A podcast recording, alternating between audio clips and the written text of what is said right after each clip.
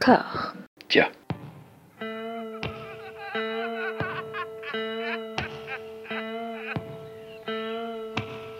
And now for something completely different. Would you like to talk about the meaning of life, darling? Sure, why not? Philosophy for two? Right. Provided the movement never forgets that it is the inalienable right of every man or woman or woman to rid himself or herself or herself. Agreed. Thank you, brother or sister or sister. Where was I? I think you finished. Oh, right. I don't want to talk to you no more, you empty-headed animal food trough whopper. I fart in your general direction. Your mother was a hamster and your father smelt of elderberries. Bonjour à toutes et à tous, je vous parle euh, du NIF, de la 22e édition du Neuchâtel International Fantastic Film Festival, dont je vous avais déjà proposé une, une couverture l'an dernier. Cette année, c'est toujours une belle édition, donc il n'y a pas de raison, je vais encore vous parler de plein de films.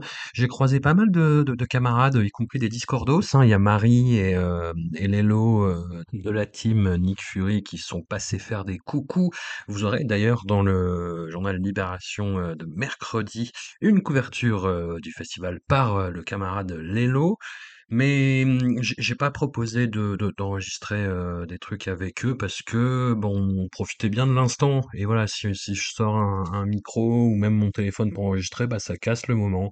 Puis c'est chelou d'inviter les gens dans sa chambre d'hôtel pour venir enregistrer. Hein, je mets les guillemets. Donc euh, voilà, on a, tous euh, un certain âge, on sait tous ce que ça veut dire euh, de, se rendre dans une chambre d'hôtel, dans un festival. Donc il y a un temps pour la partouze et un temps pour voir des films, et on est là pour voir des films, merde. Et à ce propos, je vais entrer dans le vif du sujet avec les films que j'avais vus en, en amont du NIF et qui étaient projetés là-bas. Il y avait notamment Dernière nuit à Milan de Andrea Di Stefano, alors qui est sorti un petit moment, mais qui est peut-être encore dans, dans deux ou trois salles euh, obscures françaises. Donc si vous ne l'avez pas vu, et que vous avez l'occasion, bah allez-y, foncez. C'est pas le grand retour du, du, du polar italien, mais c'est un, un film policier euh, de plutôt très bonne tenue, qui est porté évidemment par son acteur principal, Pier Francesco euh, Favino, qui est absolument énorme, comme dans tous les films où il joue, même les mauvais, il est toujours très bon. Et là, il y a en plus une, euh, une mise en scène, un ton euh, qui sont franchement pas dégueux. Et c'est plutôt bon à prendre en ces temps de, de disette du, du polar. Euh, ensuite, on avait Consécration de Christopher Smith. Alors, Christopher Smith, réalisateur que j'ai adoré, j'avais enregistré d'ailleurs une émission avec le cinéma est mort à ce sujet, euh, euh, laquelle je vous renvoie, il y a de ça quelques années tout de même. J'avais beaucoup aimé sa, sa première partie de carrière. Il avait fait un, un film d'horreur dans le métro euh, avec Franca Potente qui était génial, qui s'appelait Creep. Il avait fait Severance, comédie euh, corporate gore euh, absolument géniale. Et ces deux grands films, notamment bah, ce que je considère comme un chef-d'œuvre, Triangle. Film, euh, voilà, je, je vais pas trop vous en parler. Je crois que j'en parle un peu beaucoup aussi dans le, le podcast avec le cinéma est mort, donc je vous y renvoie. Et puis Black Death. Euh, film sur la peste noire au Moyen Âge qui est absolument terrifiant, mais qui est euh, qui est vraiment très fort. Et la deuxième partie de carrière de Christopher Smith, eh ben, eh ben, c'est pas ça, hein, c'est pas ça du tout même. Faut le dire. Euh, alors il y a Détour qui date de 2016, qui est un petit peu sympathique, qui revient un petit peu à, des délires scénaristiques de petits malins qui sont pas fifous. Et il y a, y a notamment le casting qui, qui manque d'investissement, je trouve. Get Santa, film familial euh, médiocre, The Banishing, retour au cinéma fantastique pas très convaincant et donc Consécration qui est mieux que tous ces films là mais qui en met, qui est tout de même pas Jojo hein. j'ai croisé des gens euh, qui m'ont dit que c'était un petit peu une purge alors ça m'a fait très mal au cœur mais j'aurais dit eh, temps vous avez pas tout à fait tort mais il y a Jenna Malone il y a Danny Houston il y a, y a quelques idées de mise en scène et de, de scénario c'est voilà, c'était plus convaincant que The Banishing et j'y crois au retour de Christopher Smith, même si c'est pas euh, le film qui accomplira cette prophétie. On avait aussi toujours dans, dans cette lignée pas terrible, terrible de Wrath of Becky de Matt Angel et, et Suzanne Coote.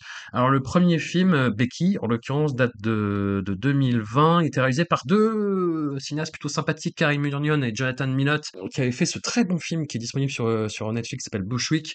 Et là, Becky, bah, c'était euh, bah, la vengeance d'une ado euh, contre une bande de faf dans, euh, à la campagne, et ça, avait ça d'original de proposer dans le rôle du chef des nazillons, euh, Kevin James, qui est plutôt un acteur qui a collé à Adam Sandler et qu'on n'a pas trop l'habitude de voir dans un film euh, sérieux, euh, gore. euh, donc voilà, c'était rigolo. Et cette suite, en fait, c'est globalement exactement la même chose, sauf qu'on remplace Kevin James par Sean William Scott et qu'il n'y a plus euh, le, le- binôme de réalisateur aux commandes. Donc c'est la même chose en moins bien. Hein, so- soyons honnêtes. Ah, film beaucoup plus intéressant, par contre, le film norvégien Good Boy de Viljar Bo. Alors, film conceptuel, euh, à savoir euh, Boy Meets Girl. Euh, la girl est complètement euh, énamourée par ce jeune homme qui a l'air sympathique, qui euh, l'invite chez lui au bout d'un moment dans leur relation. Et chez lui, il y a quelque chose d'assez bizarre, c'est-à-dire qu'il y a, une personne qui est habillée en chien et qui fait le chien. Voilà. Et le mec lui dit non, mais c'est normal, c'est son délire, euh, voilà, c'est tout va bien. Il faut faire comme si et tout va bien. Sauf que tout ne va pas bien. Voilà, je ne vous en dis pas plus. C'est un film qui est très efficace, qui qui va jusqu'au bout de son concept, qui est euh, qui est très dérangeant, qui est très drôle aussi, qui fait une heure et quart. C'est euh, fulgurant. C'est un un un film à la fois film de minuit, à la fois euh, fi- film d'auteur. euh, bah, comme on, en a eu quelques-uns, hein, de, des, des, terres froides dans les années euh, 2010. Et ouais, celui-là s'élève vraiment euh, au-dessus du lot. Je vous en dis pas plus. euh, Découvrez le Good Boy. s'appelle Me You and Frank aussi. Il y a deux titres. Si vous avez l'occasion, voyez-le. On a ensuite un autre film italien, Piove de Paolo Stripoli. Alors là, on n'est plus du tout dans, le polar, on est dans le fantastique. On a des, histoires de, de, pluie un petit peu bizarres qui, provoquent des espèces de remontées euh, psychotropes qui rendent les gens un, peu fou furieux qui réveille un petit peu leur, euh, leur, leur pire passion, leur, leur pire démon. Il y a des confrontations qui s'ensuivent, il y a des mutations euh, corporelles bizarres. En, en termes de réalisation, c'est discret, c'est timide, mais c'est efficace. Pareil pour le montage qui arrive euh, vraiment euh, en, en, en renfort. La photographie est assez belle, même si c'est des choses euh, bah, qu'on a un petit peu l'habitude de voir en termes de texture délavée euh, propre au numérique. Les effets spéciaux sont plutôt intéressants, les acteurs sont plutôt bons. Mais alors, en termes d'écriture scénaristique, eh ben, ça va, ça va à volo, en fait. Les, les, les métaphores sont d'une lourdeur qui est quand même assez, euh, assez fatale. Ça tourne en rond, euh, il y a beaucoup trop de temps entre les différentes phases d'action, appelons ça comme ça, enfin, les, les phases où il se passe des choses, hein, tout simplement. C'est-à-dire qu'on va beaucoup répéter les mêmes choses, les mêmes enjeux, et euh, ça va tourner en boucle, et c'est, euh, et c'est lourd, c'est lourd, c'est, c'est c'est d'une infâme lourdeur, ce film. Et c'est du, et c'est du gâchis. C'est c'est d'autant plus énervant que c'est du gâchis parce que tout était là vraiment pour donner quelque chose de, de fou. Alors, proposition pour le coup complètement dingue esthétiquement, film chinois qui a pris énormément de temps dans sa maturation, c'est Deep Sea de Tian Xiaopeng qui a une sortie au cinéma euh, qui est, qui prévue euh, dans les mois à venir si je dis pas de bêtises, mais ça arrête pas de changer donc je vais pas m'avancer sur une date précise. C'est visuellement une tarte monumentale. Il y a une richesse en fait dans euh, la description d'un univers aquatique, en plus qui est d'autant plus euh, compliqué à rendre. Sur le, le caractère design, il y a quelque chose de, bah, de très perturbant, mais de très singulier là aussi dans la façon euh, bah, d'animer euh, les, émotions des personnages. Alors le personnage principal qui est une petite fille qui se retrouve dans une cité euh, sous-marine et qui va vivre une odyssée qui n'est pas sans rappeler celle de Chihiro. Hein. On va crever l'abcès directement. Et le problème, c'est que le film est très long, y a encore une fois pas mal de répétitions et d'échos qui se voudraient signifiants entre des actions. Alors il y a un enjeu global qui est que la petite fille a été abandonnée par sa mère et qu'elle a du mal à s'insérer dans la nouvelle famille de son père. Et c'est là où le film se distingue par rapport au, film de, Miyazaki. Et il se distingue pas forcément en bien.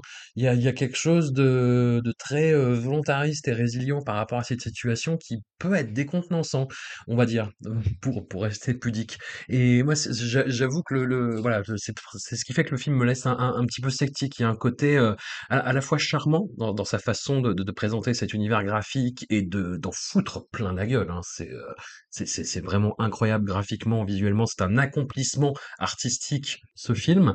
Mais dans ce que ça raconte, c'est ça, bah justement, en fait, ça ne va pas ensemble. Ça ne va pas ensemble et c'est un problème.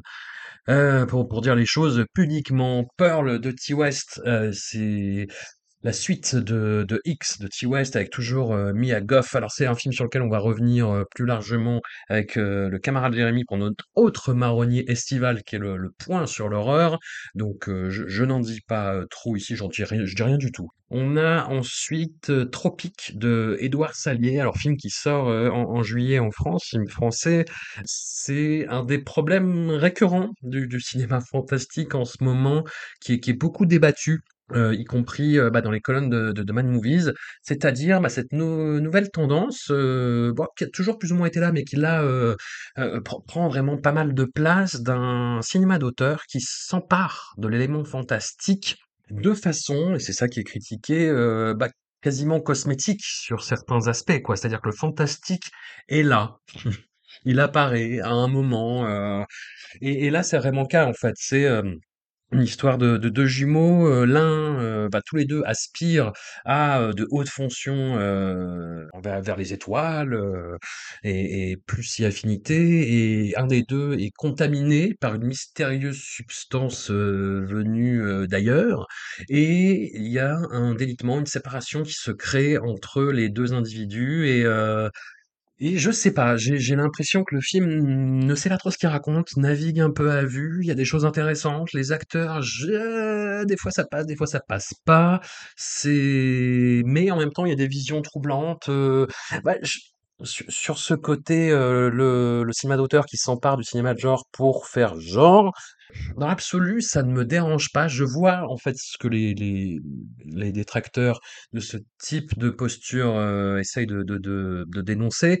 Mais le, problème, c'est que là, l'idée même de cinéma de genre, c'est d'être ouvert, de ne pas avoir de limites, de ne pas avoir de carcan.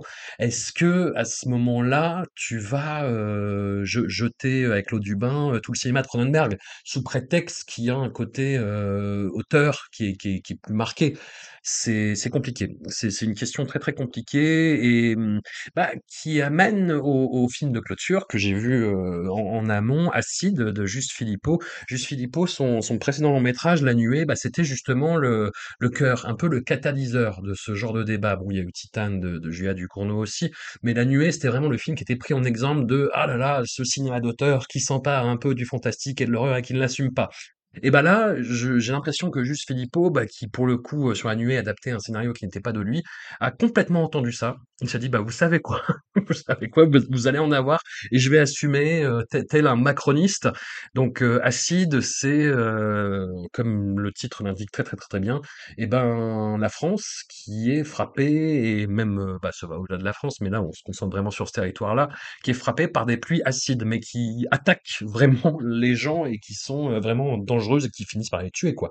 Et mmh, on suit des des personnages, qui essayent de se retrouver, qui essayent de fuir la situation et mmh, le gros problème du film, c'est, heu, son acteur principal, c'est Guillaume Canet. Vous allez dire qu'il y a de l'acharnement, mais heu, beh, je trouve que ça marche pas du tout. Au autant Laetitia Doche face à lui, heu, ça ça fonctionne, à peu près, autant lui en prolo, militant, syndicaliste, sur la la verge du chômage, je je j'y arrive pas en fait. Il est pas foncièrement mauvais, mais je n'y crois pas. Je, je, vois Guillaume Canet qui fait genre. Voilà, c'est un problème du coup. Et le film, comme je disais, a vraiment entendu, on dirait les euh, les, les choses qui étaient reprochées à la nuée, et il commence sur les chapeaux de roue. L'action démarre au bout d'un quart d'heure, et c'est euh, assez énervé, c'est assez efficace, et c'est plutôt bon. Il y a, euh, ça m'a surpris parce que je m'y attendais pas du tout, un, côté très euh, la guerre des mondes de Spielberg dans la façon de capter les, les scènes de foule et de panique, et, et même au-delà. C'est une référence qui vient vraiment, vraiment, vraiment beaucoup en tête. Et le film marche bien. Le film est assez long, mais en même temps ça va parce que c'est l'action est relancée régulièrement euh, et c'est passionnant et c'est prenant et les personnages sont euh, n'ont n'ont rien de, de bouleversant en termes d'originalité, mais on a quand même envie de, de, de les suivre et qu'ils s'en sortent. Et alors le problème, c'est un autre problème. Autant nuée, euh, moi c'est pas quelque chose que je vais reprocher parce que je trouvais que ça- le, le, le récit se bouclait vraiment très bien. Et là, ça finit, j'ai l'impression que ça finit au milieu de l'action en fait. C'est-à-dire que ça, on arrive à un certain point et on se dit oui, d'accord. Et après, qu'est-ce qui se passe? Ah non, c'est fini. Voilà. Et, ben c'est un vrai problème. C'est un vrai problème, mais ça reste une, euh, une belle proposition. Un geste, une étincelle, aller vers elle. Voilà, ça c'était tous les films que j'ai vus en amont et là je vais vous faire un compte rendu, heu, bah, jour par jour, sans tirer, des parallèles entre les films, mais vraiment, heu, voilà, les je vais les chroniquer, par l'ordre chronologique dans lequel je les ai vus. Donc ça va ça va aller dans tous les sens, mais en même temps c'est ça c'est ça, c'est l'ambiance festival, c'est ça que j'aime bien. Alors on commence par un film, en compétition, film de science-fiction, d'animation. Alors c'est de la rotoscopie. La rotoscopie, pour résumer, c'est le fait de tourner des images et de, dessiner par-dessus, de de faire comme si c'était une espèce de calque et de créer de l'animation et créer des décors autour et et voilà. Et là, c'est de la rotoscopie, heu, qui qui m'a l'air un peu roots. Ce qui fait que moi, ça m'a un peu perturbé, heu, sur certaines séquences au début, heu, bah, qui qui l'image tremble un peu, surtout sur le rendu, sur tout ce qui est, heu, cheveux, pilosité, mais après on s'y fait, donc ça va. Ce film, c'est White Plastic Sky de Tibor Banácsi et Sarolta Szabó. Je suis sûr que je prononce mal les noms et je m'en excuse, c'est un film hongrois. Comme je le disais, on est dans un univers, futuriste où, la ville de Budapest, est recouverte par un immense dôme, où la vie continue comme si de rien n'était. On voit que tout ce qui entoure la ville et le dôme est complètement dévasté, frappé par des orages qui ont l'air extrêmement violents et heu, qui frappent une, heu, voilà, comme je disais, une terre complètement dévastée et cramée. Mais la vie continue, heu, comme si de rien n'était, à une différence près, c'est que arrivé à 50 ans, votre corps ne vous appartient plus, heu, votre corps appartient à la ville de Budapest qui l'emmène dans un endroit qui s'appelle la Plantation, à quelques kilomètres de là et votre corps est endormi et transformé en arbre pour, heu, perpétuer, heu, ce qui peut rester du du cycle de la vie. Donc c'est une vision, de la vie très, très, très pessimiste et mmh, en fait, le film arrive plutôt bien installer cet univers-là et il amène dans cet univers quelque chose d'intéressant, c'est-à-dire qu'on a un personnage qui n'arrive qui n'est pas du tout arrivé à à 50 ans, mais qui a qui a 32 ans, mais qui décide quand même de se porter volontaire, bah, pour mettre fin à sa vie et et devenir un arbre, quoi et et son compagnon n'est pas d'accord. Son compagnon n'est pas d'accord et va faire tout son possible pour essayer de, bah, de l'en décourager, de l'extirper de là. Et se pose à ce moment-là, la une question passionnante qui est celle du du du consentement, en fait, parce que c'est très beau, c'est très noble, c'est très romantique. Il va il va sauver son amour, mais son amour n'a pas envie d'être sauvé et heu, c'est un et c'est un vrai souci. Mais que le film prend totalement en considération et qui traite. C'est un film qui m'emmerde un peu parce que c'est, heu, le le le procès d'animation, la rotoscopie, c'est quelque chose de très beau et le film en tire, heu, vraiment, très habilement parti. C'est, esthétiquement, graphiquement, c'est une réussite et c'est fascinant. Même si on n'adhère pas à l'univers, on peut être transporté par, par le le côté, graphique, quoi. Mais, mmh, moi, c'est un film qui se situe dans cette, heu, cette espèce d'impasse rhétorique, laquelle la science-fiction, au cinéma, tout du moins, parce qu'en littérature, c'est autre chose. Il y a il y a au contraire, l'époque stimule beaucoup la littérature, j'ai l'impression. Mais en termes de cinéma, j'ai l'impression que la science-fiction est face à un mur. Le mur, heu, bah, de toutes les menaces existentielles qui frappent l'humanité, en fait. On a du mal à se projeter dans un ailleurs. La science-fiction, c'est pas forcément, heu, les lendemains qui chantent, mais c'est au moins essayer d'imaginer une alternative, des choses, de mettre en garde. Là, la mise en garde ne sert plus à rien. De toute façon, on va vers une vers une extinction, vers une destruction, donc qu'est-ce qu'on fait, quoi? Et mmh, la réponse qu'apporte White Plastic Sky est à la fois, très très dure, très, heu, très noire, très sombre et à la fois complètement naïve.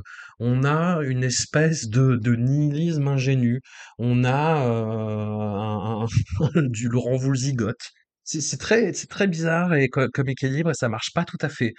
C'est c'est très perturbant, mais en même temps ça propose quelque chose et pourquoi pas? C'est déjà énorme de proposer quelque chose en ce moment. Alors le deuxième film, vu au NIF en salle, ça a été un immense plaisir. Ça faisait partie d'une, rétrospective, heu, consacrée aux personnages féminins, heu, forts, puissants et c'est un film, hongkongais du milieu des années 80, Yes Madame de Corée Yuen, qui propose, heu, ce binôme irrésistible entre, heu, Michelle Yeoh et Cynthia Rothrock, et ben, qui vont donner des, des coups de pied et des coups de poing dans la gueule de de méchants et on a aussi en second rôle, heu, Qui joue un, un faussaire débonnaire euh, qui s'en prend plein la gueule du coup, mais euh, mais qui est assez assez marrant. Il était euh, c'était un acteur comique plutôt plutôt apprécié dans les années 80, Clarke, et il le prouve là vraiment. Et quel bonheur. Moi je, le- dis, je le redis à chaque fois, mais le cinéma hongkongais des années 80-90, ça, a- ça a été un passage très très important dans, dans, ma cinéphilie, quelque chose que j'ai vraiment apprécié, que j'ai découvert bah, par quelques diffusions télévisuelles éparses, et puis euh, avec le développement en fait euh, du DVD, de l'import, euh, des VCD, qui étaient qui pas dingues, mais en même temps c'était une façon de découvrir les films comme une autre. C'est voilà, je l'ai beaucoup découvert par le petit écran, ce cinéma-là, et je l'ai beaucoup apprécié comme ça.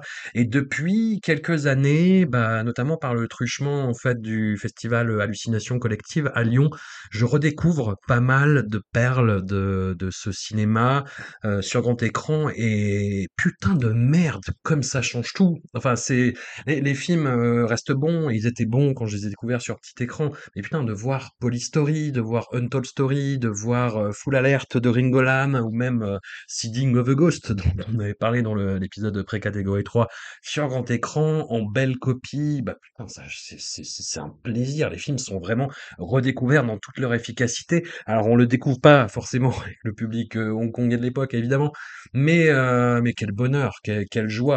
Je l'ai vu avec euh, bah, le camarade Lelo Jimmy Battista, qui était tout chafouin, qui était là depuis la veille et qui, s'était enchaîné deux, trois films euh, pas dingues, où il renaclait un petit peu bah, sur, ce, fameux truc de euh, ah le fantastique pas assumé. Et, là, de, se retrouver dans cette salle-là où en plus ça réagissait tout, à- à fait bien. Alors le public du NIF, il est, génial parce que il, ça, jette des vannes pendant la première séquence de, publicité et ça applaudit tous les, crédits de production au début du film. Ça s'arrête, puis c'est euh, public très très respectueux, mais qui quand même, chaque fois qu'il y a une scène qui, euh, qui débourre un peu, euh, bah, ça applaudit quoi. C'est content, euh, ça rigole quand il faut rigoler et c'est super.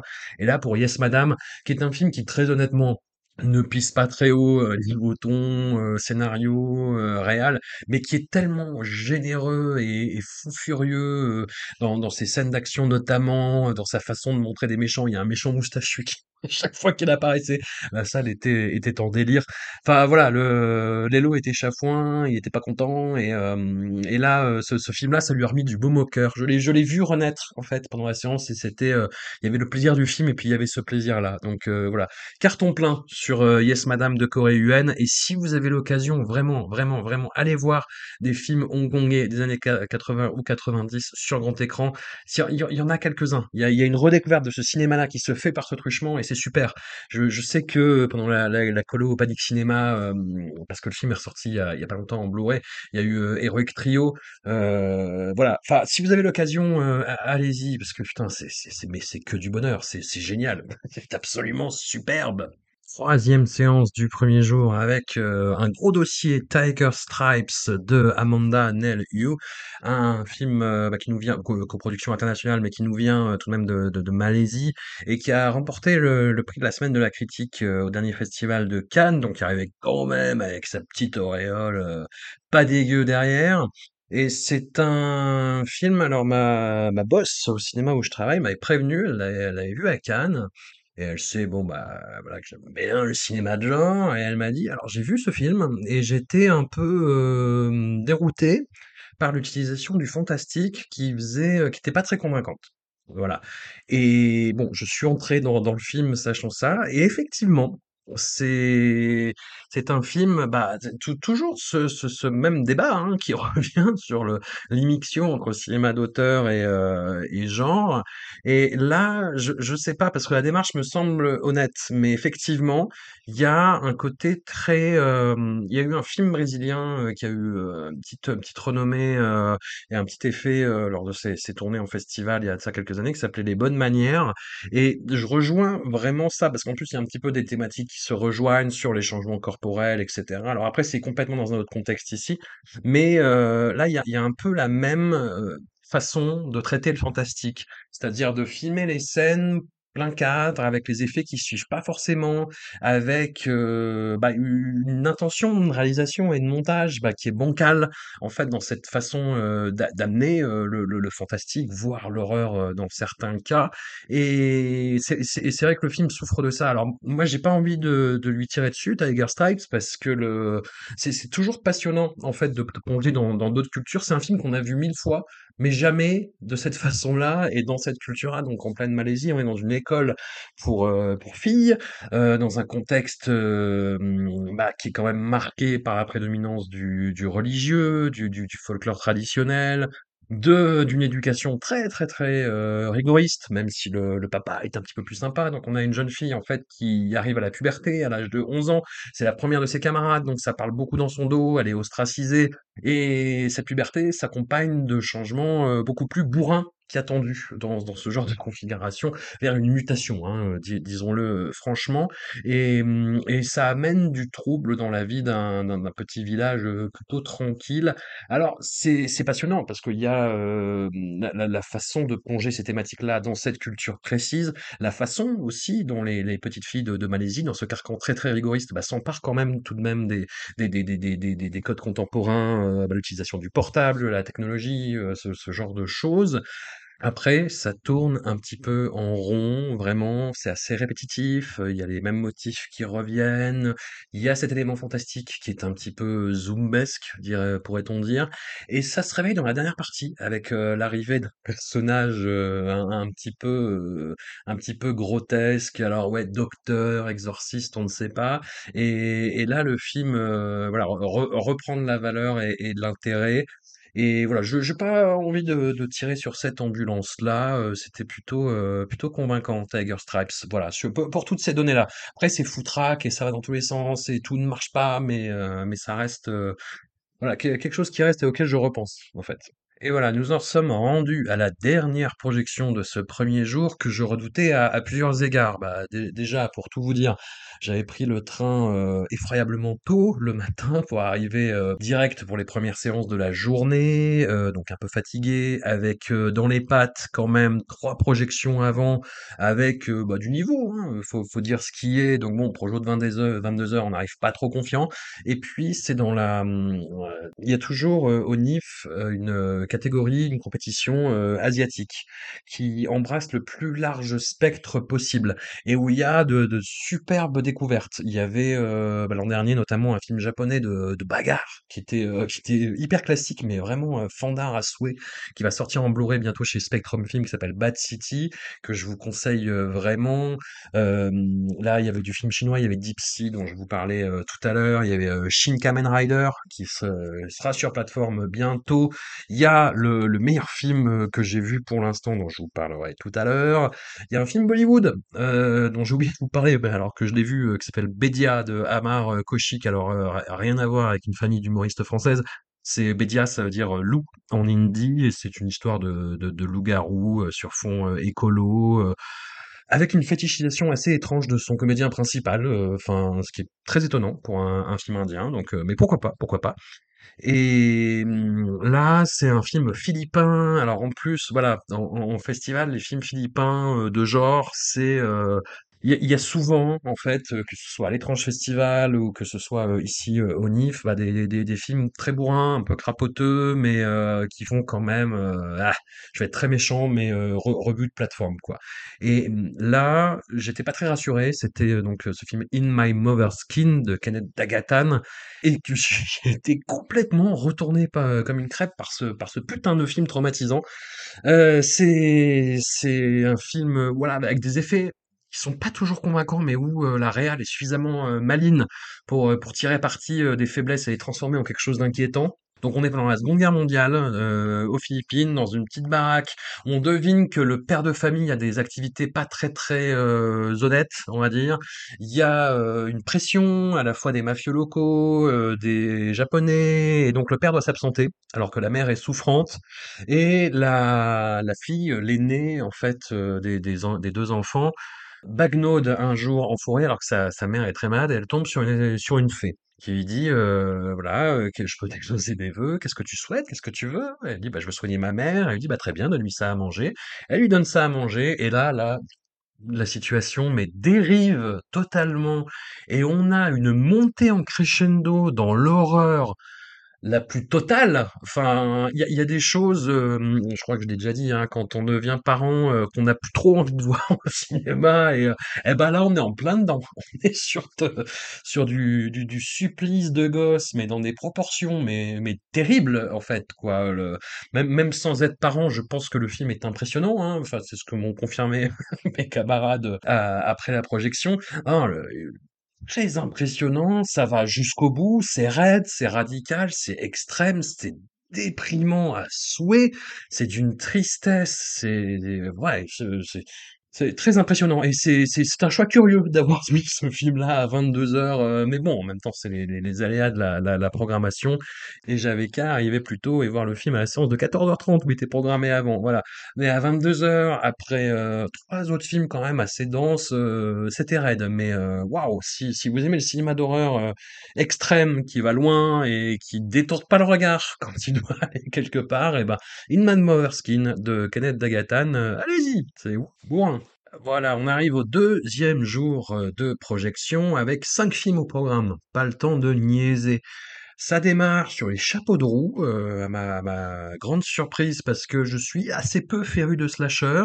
Là, c'est une déclinaison euh, lituanienne du genre, un film qui s'appelle Pensive de Jonas Trukanas. Alors, euh, installation très très très classique. C'est des, des Jones qui fêtent leur diplôme, leur plan initial foire complètement et on a un petit peu l'introverti de la bande qui trouve in une cabane isolée, cabane qui a été le lieu évidemment d'un drame familial où il y a des petits éléments un petit peu étranges à droite à gauche qui arrivent alors que les festivités commencent à battre leur plein, que les couples se forment, et on a un tueur euh, sadique qui arrive et qui commence à massacrer tout le monde. Alors voilà, installation très classique, mais dès le départ, en fait, il y a un petit ton un petit humour pas dégueu, en fait, sur le fait que c'est une espèce de future élite de la nation, de crème de la crème, pour euh, citer le, film très mauvais de, Kim Chapiron, et qui va partir euh, bah, sur, sur des trucs vraiment euh, teenage movie américain, mais avec un twist alors, pas un retournement de situation. C'est, c'est ce que je croyais moi au début, euh, c'est-à-dire qu'on a ce, ce, ce personnage introverti. Je dis bon, il est de la famille du tueur, c'est évident, c'est ça. Et en fait, c'est pas du tout ça, déjà. Et le film part dans une direction inattendue, mais qui reste à fait euh, synchrone et raccord avec le genre abordé, avec le slasher. C'est voilà, on a euh, une victime là-dedans qui va complètement à rebours de toutes les attentes du genre, qui a un développement qui est assez intéressant par rapport à ça et, euh, et putain, j'ai trouvé ça étonnant. Alors après, voilà, je vais pas vous mentir, c'est long à la détente, les petites touches d'humour. Quand on n'est pas averti de ce qui va se passer, tu te dis bon, bah, c'est bien, ça fait passer le temps, c'est classique, mais euh, mais pourquoi pas? Et une fois que ce, ce processus-là est lancé, c'est le, le plaisir se décuple de scène en scène. C'est alors non, c'est pas une révélation euh, énorme, c'est pas un changement de paradigme qui va révolutionner l'histoire du genre, mais c'est plutôt original et bien mené, et bien joué, et incarné par un espèce de sosie lituanien de Matt Damon dans le talentueux Monsieur Ripley, c'est stabilisant. Et j'ai l'impression qu'il joue de ça à un moment. Voilà, il y a une scène sur un, sur un bateau, j'ai l'impression que la, la ref est assumée. Donc c'est marrant, voilà, Pensive de Jonas Trucanas. Après, je veux pas vous le survendre et que vous attendiez un truc complètement fou non plus, mais euh, voilà, Re- retournement habile des codes du genre vers autre chose sans révolutionner quoi que ce soit, mais bi- bien mené. Très très très bien mené. Euh, deuxième film de la journée, It Lives Inside de Bichal Dutta. Alors là, on retourne dans la compétition officielle. C'est un film qui m'intriguait sur son pitch parce que c'est pétri de, de, culture euh, traditionnelle indie, mais dans un contexte de teen movie américain. Le problème étant que la partie teen movie américain bah, englobe un petit peu tout et, et noie ce côté euh, culturel qui ne devient qu'un argument de genre un peu relou en fait, c'est-à-dire que la créature, le monstre est affilié à une croyance et en fait ça pourrait être n'importe quoi. En fait, ils prennent des des ressortissants indiens et ça parle pas vraiment de ça en fait quoi. C'est une espèce de de de, de façade qui est à la, limite de la malhonnêteté, je trouve, mais le, le cœur, euh, a priori, serait au bon endroit si on écoute un petit peu euh, l'équipe de création derrière le film. Mais voilà, le, le- problème, c'est que le rendu est, beaucoup trop classique et beaucoup trop dans les clous, et il a pas, euh, la créature est pas mal. Mais c'est voilà, c'est ça ça frappe pas par l'originalité, alors que c'est le le film essaye de te faire croire ça. Et je je sais pas, je je sais pas, j'ai pas envie de lui taper dessus parce que ça le mérite pas. Il y a pas de trahison ou de de fourvoiement, heu, politique, heu, outre mesure par rapport à ça. Mais c'est voilà, je je pense qu'il y a un petit peu, heu, tromperie sur la marchandise. C'est pas très grave, encore une fois, mais voilà, ne vous vous faites pas forcément, ab abuser par les promesses du film. Ce qui nous amène à la troisième projection du deuxième jour, ça devient technique, mais c'est euh, le film euh, coup de cœur de cette édition euh, pour l'instant. Il me reste encore les, les visionnages du troisième jour à faire, donc je reste quand même sur la réserve parce que sait-on jamais. Mais euh, voilà, ce film, c'est une production hongkongaise contemporaine, c'est Mad Fate de Soi Cheong. Alors Soi Cheong, je vous renvoie au numéro d'été de, Mad Movies, parce que j'ai eu l'occasion de m'entretenir avec ce réalisateur euh, hongkongais euh, que, que j'aime beaucoup, dont j'apprécie vraiment beaucoup le travail. Et j'ai parlé avec lui parce qu'il y a son avant-dernier film, Limbo, qui sort en salle française le 12, mercredi prochain. Donc allez voir ce putain de film Limbo, c'est une tuerie dans tous les sens du terme. hein. C'est un film qui est très dur quand même. hein. Il faut, faut, faut prévenir. C'est un polar sur un tueur en série et euh, et waouh, waouh, waouh, c'est bourrin, mais c'est c'est c'est une splendeur visuelle sur la décrépitude euh, d'une ville, euh, des personnages. Enfin, c'est c'est un film qui est très dur, mais qui en même temps est fou furieux artistiquement. Donc allez-y. Soi Cheong, c'est un cinéaste qui a commencé à exercer alors que la rétrocession de Hong Kong à la Chine était déjà euh, consommée qui arrive au moment où l'industrie est en train vraiment de s'interroger sur son avenir, sur le fait de savoir si elle a un avenir, tout bonnement et simplement. Et mmh, il va rejoindre euh, une écurie, notamment à un moment, euh, qui est la, Milky Way, qui est la société donc créée par Johnny To, qui va offrir au panorama cinématographique hongkongais des années 2000 des polars complètement dingues, qui vont trancher avec le, tout ce qui se faisait bah, dans les années 80 ou même 90 et proposer euh, autre chose, une alternative vraiment. Dans la confection, dans l'écriture, dans la façon de traiter métaphoriquement de ce qui se passe à Hong Kong. C'est euh, quelque chose de, de, de, fou, une, une ébullition créative, imaginative, bah, à laquelle euh, Soi Chiang va offrir euh, deux films, Accident et Motorway, qui sont passionnants. Avant ça, il se forme à la fois au cinéma d'auteur, au cinéma commercial, avec des, des, des, bonheurs divers. Et puis, en fait, il va trouver vraiment son ton à partir du milieu des années 2000 avec une production qui va nourrir de son ressentiment envers l'industrie, envers le public, envers ce qui se passe actuellement à Hong Kong. Ce film, c'est Dog by Dog, film qui a un petit peu vieilli, mais qui garde de cette rage primale complètement folle et qui va imprégner bah, la suite de sa filmographie. Y a notamment l'adaptation du, manga Coq de combat, alors qui est euh, qui est calme par rapport au manga, qui est vraiment euh, hyper vénère et bourrin mais où le film garde quand même cette, force. Il y a donc Accident et Motorway. Dans les années 2010, Soi Chiang va euh, concéder aux mutations de l'industrie. En fait, il va tourner des gros blockbusters, adaptés de la la saga la- Les Pérégrinations vers l'Ouest, donc la saga des Monkey King, qui sont des films qui sont pas intéressants du tout, et il le dit lui-même en interview, il dit euh, c'est des films sur lesquels il avait aucun euh, ascendant euh, créatif, et c'est des films dont le seul intérêt, ça a été de lui garantir euh, le fait de pouvoir continuer à tourner après. Voilà. Il vit sur le succès de ces films-là pour dire non, non, mais regardez, je suis bankable, il n'y a pas de souci, donnez-moi des sous et je vous fais des films.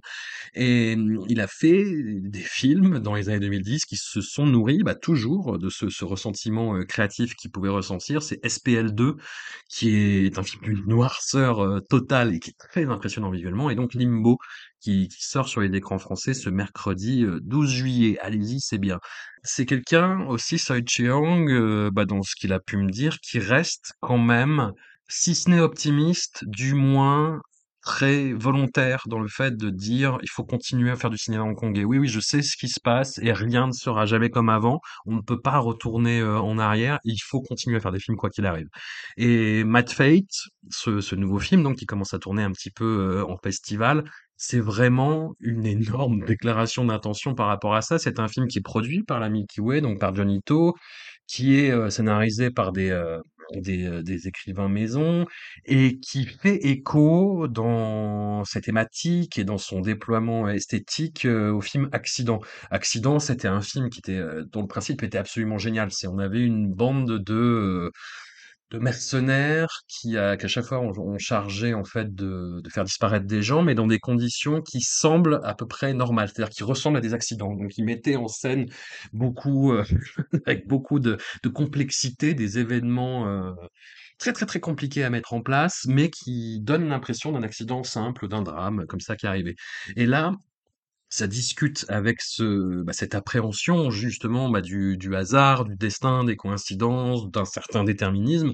On a un personnage qui a l'air borderline sain, qui est joué par, heu, donc Gordon Lam, l'acteur, heu, qui qui qui jouait déjà, heu, bah, dans pas mal de films de Soi Chiang et notamment dans dans Limbo et qui là joue un, comment dire? Quel quelqu'un qui lit en fait le, bah, le destin des gens par rapport à leur date de naissance, par rapport à beaucoup d'éléments, heu, bah, liés notamment au taoïsme et cetera et qui dit: «Oh mon Dieu, tu as un destin, toi il va t'arriver ça, mais je peux changer ton destin en faisant quelques rites». Quelques rites un petit peu singuliers, hein. Ça commence par quelqu'un qui est enterré vivant, heu, pendant qu'il brûle des affaires en disant: «Non, non, mais ton destin va changer, mon destin va changer» et mmh, tout ça nous mène en fait aux méfaits d'un tueur en série qui massacre des prostituées chaque fois qu'il pleut.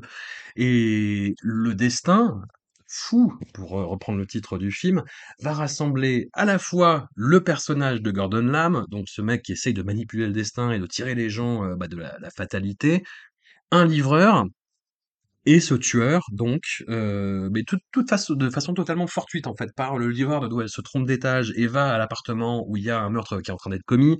Il y a Gordon Lam qui arrive connaît, heu, la victime et le tueur s'échappe et il découvre le cadavre, heu, de la pauvre prostituée et là, on a notre personnage de livreur qui trouve ça bien.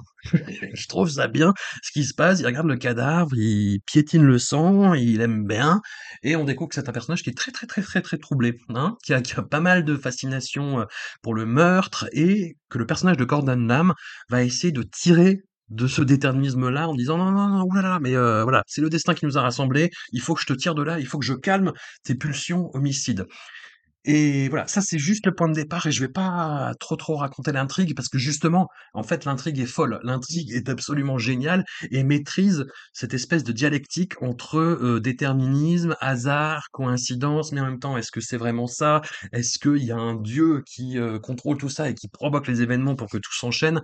Les acteurs sont super, la mise en scène et il y a des effets parfois qui sont euh, un peu ratés, mais c'est pas grave, ça passe dans la logique du film et heu, l'histoire est absolument superbe. La les, la la façon dont c'est mené est géniale. Il y a un rythme, heu, qui est, heu, qui qui est mais frénétique quoi et heu, moi j'ai pas regardé ma montre une seule fois et ce qui amène un petit peu de tristesse dans ce panorama et je peux pas vraiment développer ou expliquer pourquoi, mais tout est tellement en place que je m'attendais à une fin complètement folle, complètement orgiaque et tous les éléments sont là et ça se résout un peu, mais j'ai l'impression qu'il y a une scène en particulier où tout est précipité, où tout le monde pète un câble d'un coup, tout le monde se crier et aller dans tous les sens et la la situation se résout en quelque sorte mais heu, j'étais un peu sur ma faim, j'étais pas frustré. C'est pas un film c'est pas un chef-d'œuvre, mais c'est un putain de bon film, quoi, devant lequel j'ai pris un plaisir de spectateur immense,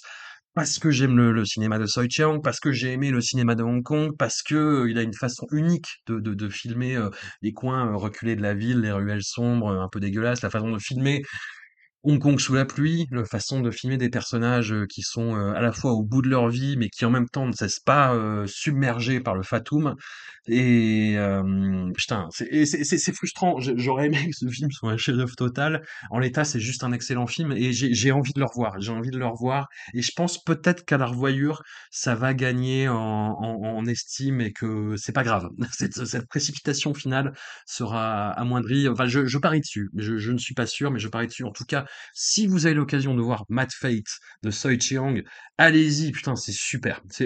Franchement, franchement, c'est c'est euh, ma petite révélation, ma petite surprise. Voilà, je, je m'attendais à être déçu parce que j'avais été tellement euh, impressionné par Limbo, qui est une œuvre euh, voilà qui est écrasante tellement elle est puissante que hum, je m'attendais limite à voilà un petit truc. Bon, ça va être un petit Soi Chiang, c'est pas grave. Putain, plaisir vif devant Matt Fate, quoi.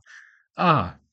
Et donc forcément, après ce, bonheur et euh, ce petit, orgasme, petit orgasme les, films suivants ont, pâti de la comparaison. Hein. C'est, pas de leur faute, mais euh, voilà. Donc on a euh, tout d'abord Animalia, qui est dans la compétition officielle, film franco-marocain qatari de Sofia Alaoui, et qui tombe totalement dans cet écueil, euh, enfin ce qui est perçu comme un écueil, hein, ce que cet aspect euh, que j'arrête pas de mentionner depuis tout à l'heure, la confusion entre cinéma d'auteur, cinéma de genre, qu'est-ce qu'on en fait, qu'est-ce qui se passe, où est-on? Et la réalisatrice, en préambule de la projection, a entretenu ce doute en disant oui, mais alors euh, le film tourne en festival, je vois des synopsis, et les gens sont déçus parce qu'ils s'attendent à un film d'extraterrestre, et c'est pas ça, c'est pas un film de fin du monde non plus, c'est pas vraiment un film d'auteur non plus. Enfin, c'est voilà, il y, y, a un doute qui est entretenu et qui est maintenu euh, tout du long. Et ça, ça joue pas forcément contre le film, et c'est dommage parce qu'il y a une vraie maîtrise. Euh, bah, il y a des euh, des compositions de cadres absolument magnifiques, quoi. Elle est dans des paysages fabuleux, elle est dans des décors qui sont incroyables, elle sait très très très bien placer ses acteurs dedans et faire surgir le trouble, le malaise, l'inquiétude qui n'est jamais totalement défini, c'est-à-dire qu'on a, il se passe quelque chose. On a une famille euh, plutôt aisée, plutôt très très très aisée, même euh, bourgeoise, avec euh, le personnage fé- féminin principal, Ito, qui est enceinte, et disons qu'elle va profiter entre guillemets de son état pour passer outre un voyage avec avec sa belle famille. Moi je préfère rester là, me, reposer. Sauf que évidemment, au bout d'une journée, il se passe quelque chose, un quelque chose qui est indéfini. C'est-à-dire qu'on voit qu'il y a une, une forme au-dessus du lac attenant euh, qui émerge. Il y a de, des balais euh, de véhicules militaires euh, environnants. On a quelques bribes de, des événements tels qu'ils sont perçus par les médias, mais bientôt les médias euh, ne sont plus disponibles. Et donc on a no- notre personnage qui va essayer de euh, rejoindre euh, son mari par des véhicules de fortune, par des bons samaritains qui vont accepter de l'aider, qui sont d'autres classes sociales qu'elle, et ça va être justement un, un enjeu du film qui est assez bien défini, qui est assez bien expliqué, et dans la deuxième partie du film, quand il s'agit en fait de préciser les événements, ce qui se passe, le... si, si ce n'est le discours, du moins la, dialectique par rapport à tout ça, eh ben, Sophia Alaoui en fait entretient le doute, le, le, mystère. Il y a des événements, on parle effectivement de, de créatures euh, à la fois extraterrestres, mais en, en même temps là, en même temps sur notre plan matériel et en même temps sur un autre plan. Enfin, et, en fait, toute cette confusion-là, tout ce malaise va se traduire dans la mise en scène. C'est-à-dire a un moment, il va y avoir une, stase, c'est-à-dire qu'à un moment de son parcours, euh, il va y avoir une tempête avec une lumière verte étrange qui va émerger.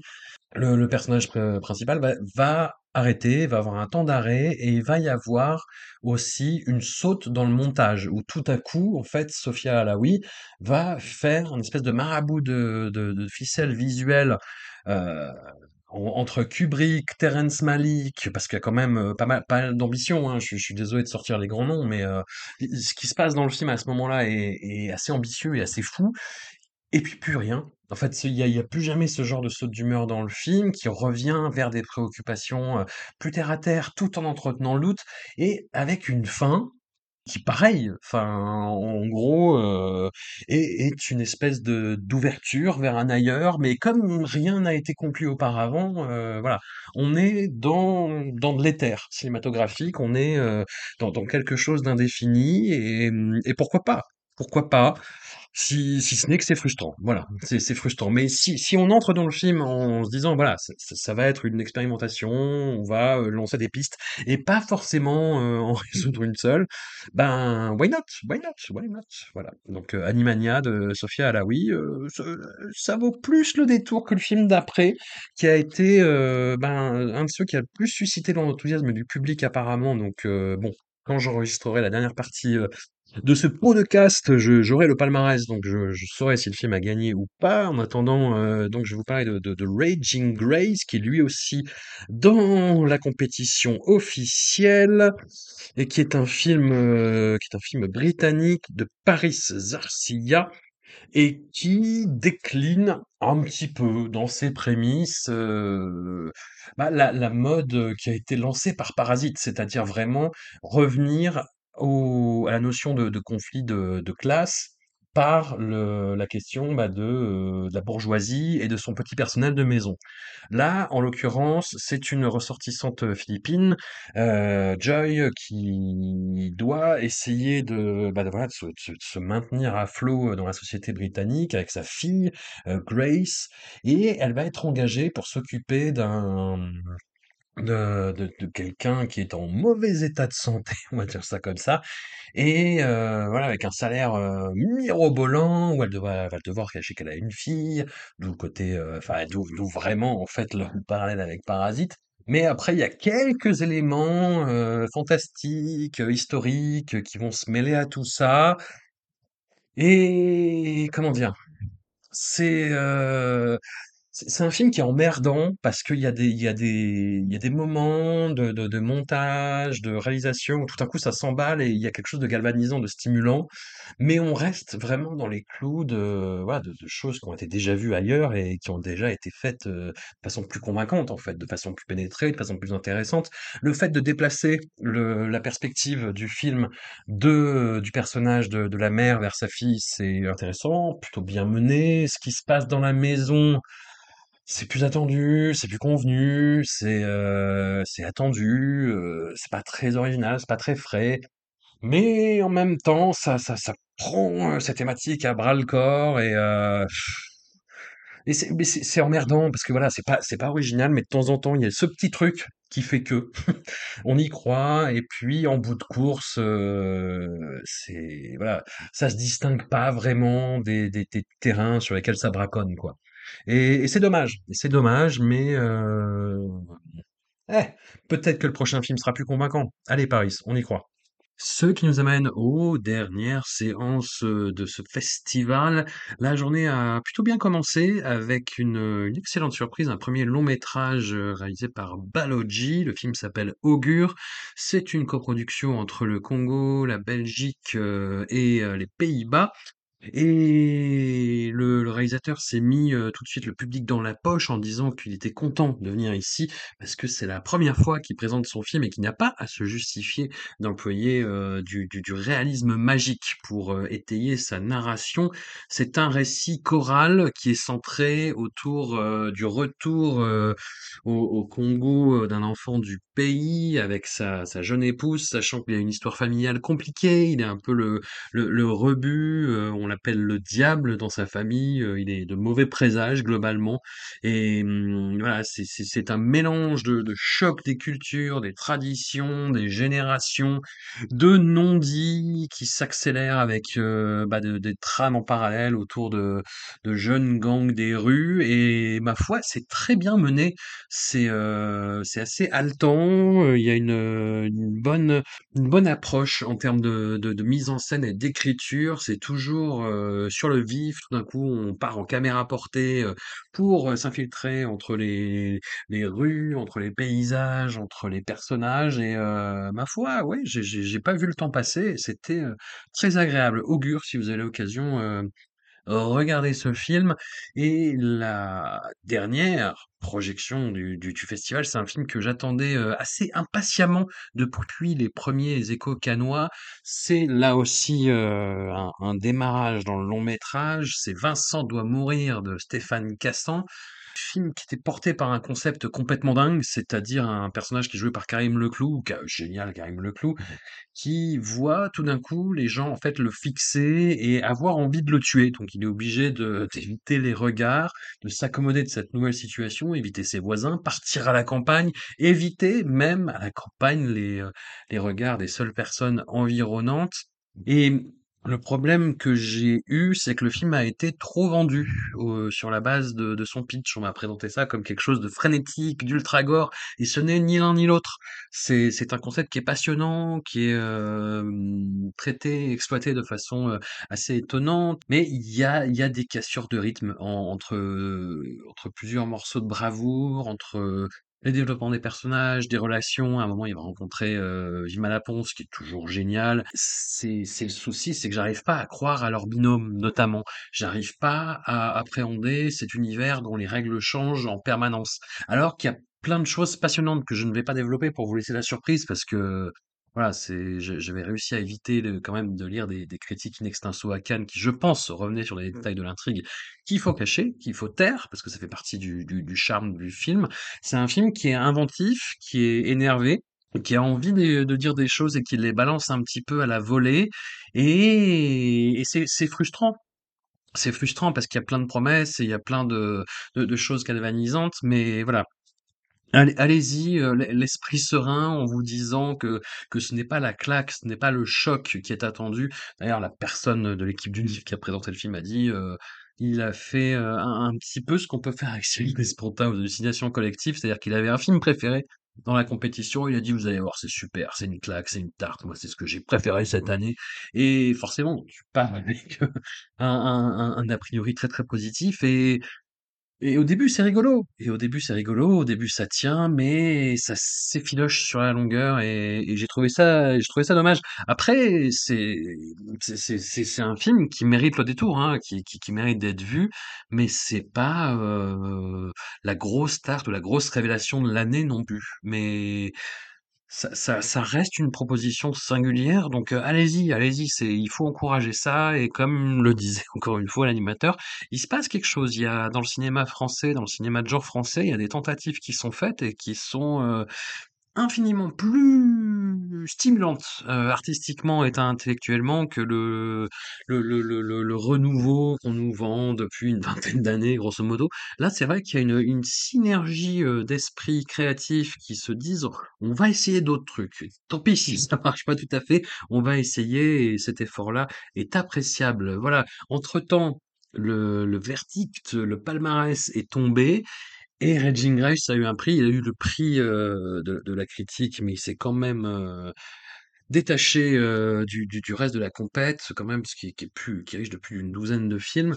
Et le, le, le jury, constitué notamment de euh, Josiane Balasco, John McTiernan, euh, Charles Burns, Olivier Babinet et Véronica Franz, a décidé de euh, récompenser Tiger Stripes, voilà, dont je vous ai parlé dans cet épisode. Et, ma foi, ça se tient, ça se tient, c'est honnête, ça se tient, ça se tient. Voilà, merci à, à tous. J'espère que ce compte rendu vous a plu. C'était complètement désordonné, ça est dans tous les sens, mais en même temps, c'est ça qui rend l'expérience festivalière si, euh, si stimulante, si, euh, si folle, si forte. Je vous fais d'énormes bisous, je vais tellement dormir.